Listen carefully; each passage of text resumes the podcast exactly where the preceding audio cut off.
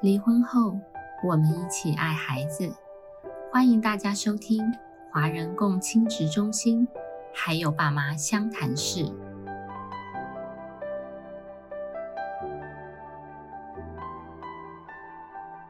我是今天的主持人，寓所性创伤复原中心的主任黄主任。今天呢，我们要谈一个主题呢，可能是。呃，我觉得是全面性的关照这个 Me Too 事件的呃全面的人哈。那创伤复原中心是协助性创伤的受害人。那今天我们想要来谈一谈呃这个事件的加害人。那今天非常荣幸的邀请到儿家协会的理事长侯仁志理事长。那他本身是一位专业的临床心理师。那我们欢迎理事长。好，谢谢怡珍。那各位听众，大家好。那很高兴被邀请来，呃，针对 Me Too 的另外一面，也就是加害人的部分，可能之前有些经验可以跟大家交流分享一下。为什么会呃，就是谈这个主题呢？因为我们之前已经谈啊，受害人的一些心理的呃历程。那我们觉得，其实加害人自己本身。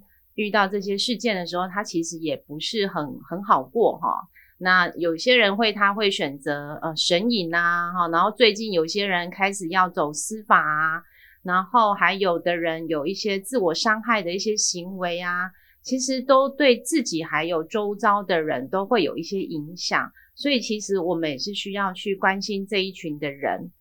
那我们想呃，请理事长来帮我们分享一下，就是说，哎。这个被起底的这个 Me Too 事件的加害人哦，那有些是他自己自白啦哈，那有些是被起底。那不知道理事长怎么看这个加害人面对这个事件的时候，他要怎么去应应这样子？Me Too 事件好像这阵子才开始在台湾发酵，可是其实他在美国已经好几年前，呃，甚至在其他国家，韩国跟日本都有持续在发酵。那其实他是鼓励被害人去把他们过往的这些经验给陈述出来，然后第一个会遇到的冲击就是处罚这件事情。呃，我自己会比较从我们心理学的角度，弗洛伊德讲的呃，ego、super ego 跟 e 的去看。那 super ego 它就有点类似是讲道德方面的的。那我觉得法律其实是道德的最后一条底线，所以当今天处罚。然后面对这件事情的时候，等于是潘朵拉的盒子被打开了，所以我们可以看到，呃，蛮多，尤其是在艺人圈，可能他们会有很多的自白，然后甚至把这些可能已经埋藏在心里好几年的事件，然后因为呃被害人的 Me Too 啊出来，然后甚至开记者会，他们。也必须，的确是被迫，因为他也曾经做过这些事情，所以也被迫得要去面对那一条最后的一条底线。那想想当然就会带来很多的呃程序啊，甚至涉及到他现在的事业啊，涉及到他现在的家庭，还有他的甚至生活人生。所以对他呃，其实说真的，冲击也真的蛮大的。其实呃，他是加害人，对。那所以其实呃他自己面对这个重大事件的时候，他的呃心理压力很大。那呃当然他们就会有些人会感觉到忏悔啊，然后有些人要跟受害人道歉呐。那不知道理事长你怎么样去看加害人要对受害人做些什么事情？哈，所谓的道歉或是弥补或是。有什么样的方式？就是对于受害人，我对道歉这件事情，因为这可能要先说明，之前呃有接触过性侵害加害处遇的几个呃辅导的个案，那呃也也去受过相关的训练。那我觉得听到道歉这件事情，常常会让呃尤其是被害人或被害家属会觉得说。不需要，或者是那我们就法庭上见。所以去做呃弥补跟道歉的时候，我我还是会回到自己的专业陪伴呃加害者或者是身边的人去看一件事情，就是他们自己怎么看之前曾经的呃这些行为，呃造成对方创伤的行为。那怎么看？其实，在我们的专业里面有一个叫做合理化，呃，那另外一边就是合理性。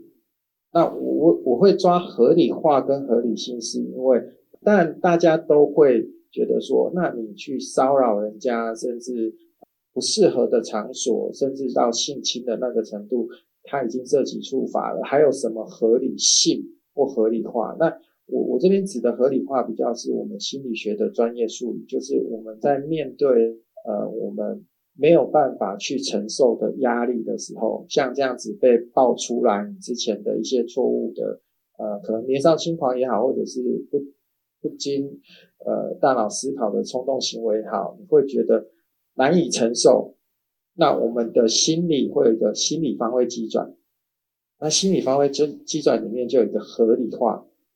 我必须要透过呃，比如说有些人他可能会告诉你说，呃呃，那时候的自己状况不好啊，喝酒啊或怎样，他希望合理化那样子的行为来让自己的心理好过一点。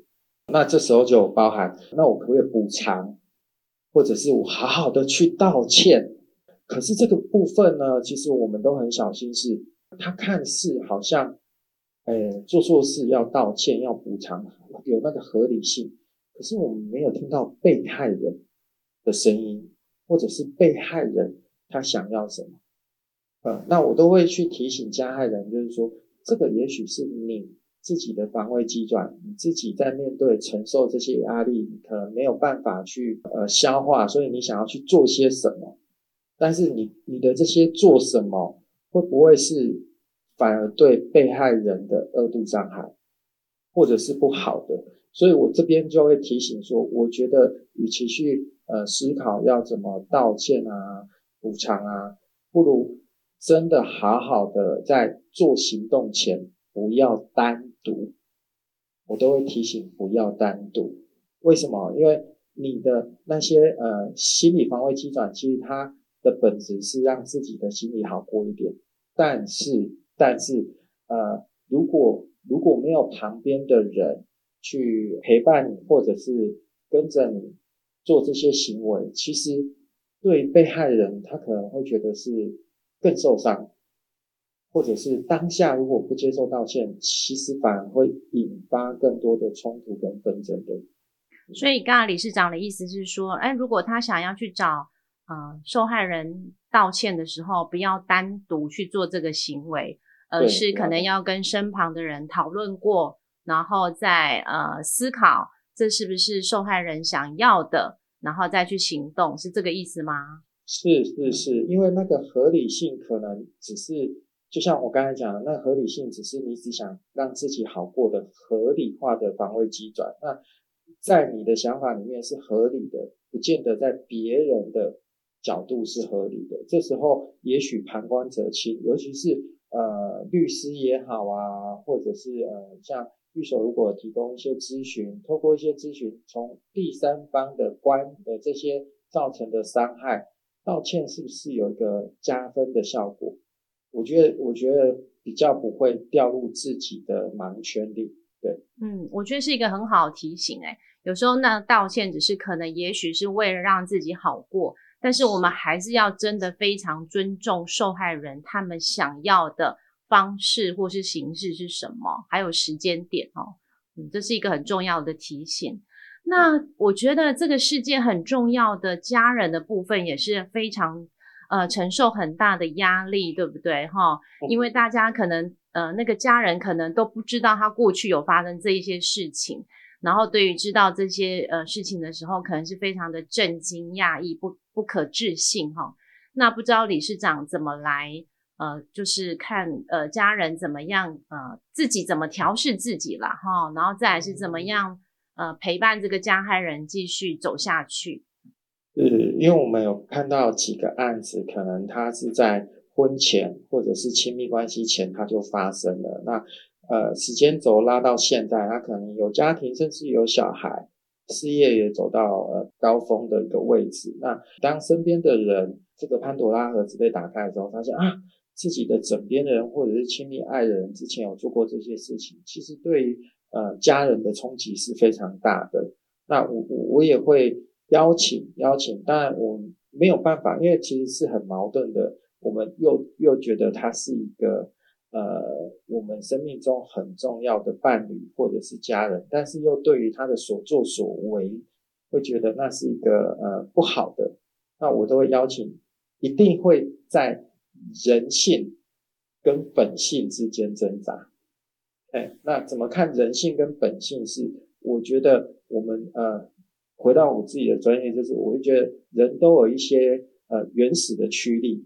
好像弗洛伊德讲的，意德，他就是呃生的本能或死的本能。那性其实是呃生的本能的一个驱力。我们本来对性在呃尤其青少年时期就会好索，想探探索。那如果又涉及一些权控的或者是早期家庭的经验，其实是非常复杂的。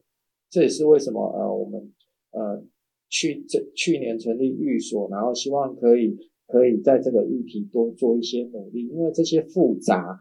其实，当你遇到的时候，即使是你身边的很重要的他人或好友，你都不知道怎么去面对他，因为觉得人性不应该是这样的。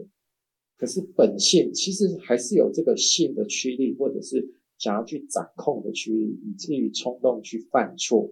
那这时候我会觉得，那就是呃尽力而为就好，够好就好。尽力而为就是你够好就好。那怎么够好？如果你是他的妈妈，那你呃就是不用勉强无条件的要去接纳这个孩子的错误，那你可以说啊，那我当个够好的妈妈就好了。如果你是他的另外一半，那你也不用无条件的，好像我必须要陪伴他够好就好。为什么？因为你自己的冲击也需要被整理，这个我觉得是蛮重要的。呃，所以那个够好才能让自己的呃。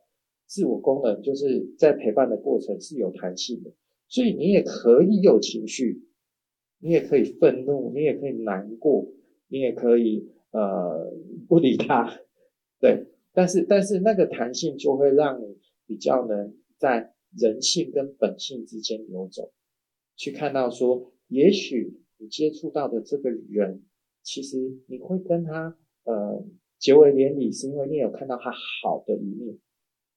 那本性他没有办法控制好啊，所以我们常常会讲说，呃呃，做错事是本能，但是你控制得住，那就是本事。但我们不可能去要求大家把本性或本能控制很好。那做错事情，也许就像我一路从法理，然后到情来看待这件事情，我觉得面对法律，他必须要去承担的责任；面对那个理，他必须要知道。如何重新学习一个合理的对待呃性或者是自己性需求、性积极的呃方式？那到情的部分，怎么去陪伴他长出那个成熟，去面对这件事情？那我们才有办法谈修复。所以其实我觉得修复之前有一件很重要的事情，就是面对，而且是比较有弹性的去面对。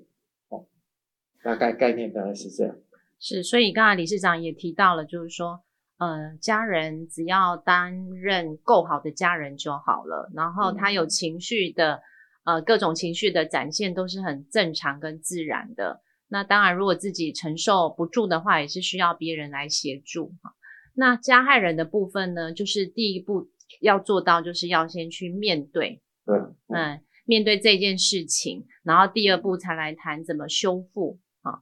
因因为呃，刚刚理事长有提到嘛，有时候年少轻狂啊，呃，对于呃法理情的拿捏哈，不是这么样的好哈，那个本事没有长好，那可能犯了一些错误哈。那所以呢，呃，我们当然呃，寓所我们是服务受害人嘛，那我们今天会来谈加害人的目的，就是说，哎，希望加害人不要再有出现，那就不会有所谓的受害人。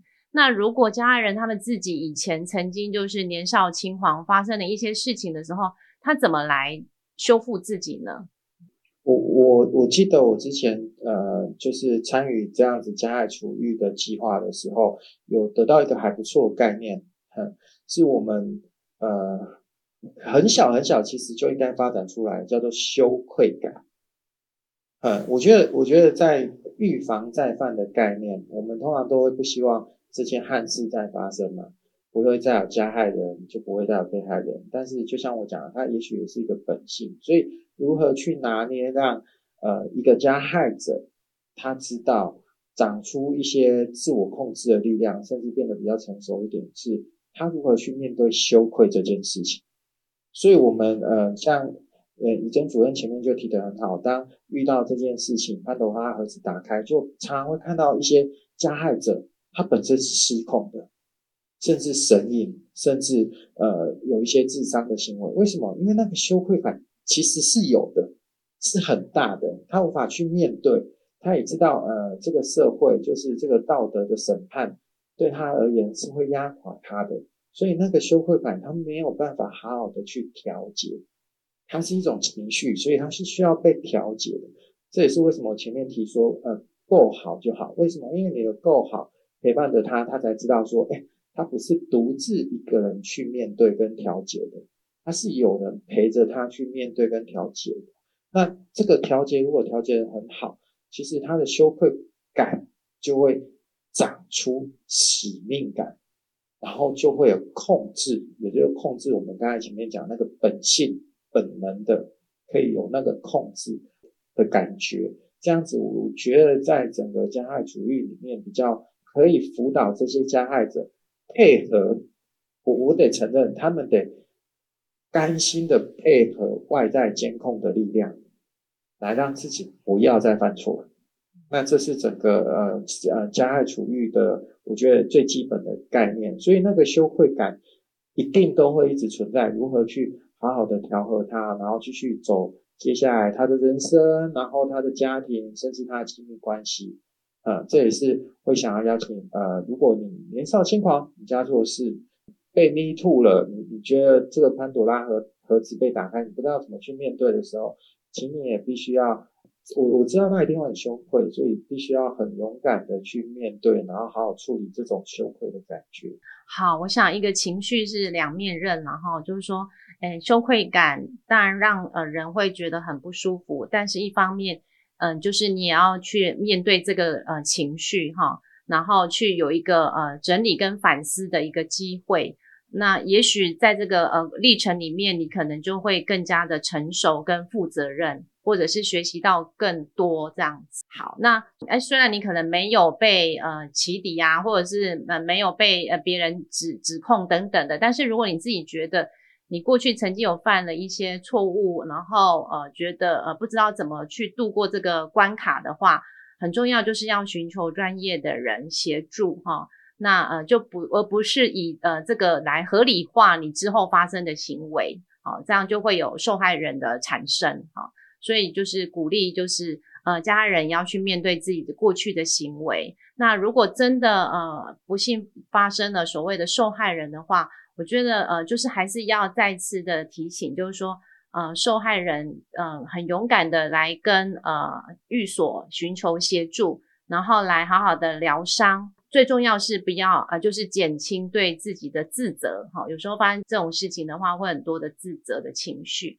然后有一个人陪伴你走过去，然后呃，就是让这个呃未来的路会走得更顺更好这样子。那理事长有没有什么话要补充？我觉得这个主题真的是很考验我们自己的专业，因为我我记得我刚面对加害处遇的时候，其实是也是带有，老实说是带有一些偏见跟刻板印象。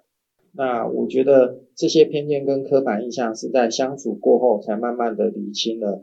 我我刚才讲的那个人性跟本性，那对我自己的专业，我觉得也有很多的反思跟自省嘛。所以我觉得这本来呃，在在我们成长过程性的发展啊，或者是人际的这些界限的拿捏啊，本来在某些时候可能呃，你可能会会迷茫掉。所以当你有遇到我，我想这也是 Me Too 这个运动的本意，就是当你有遇到的时候，我觉得。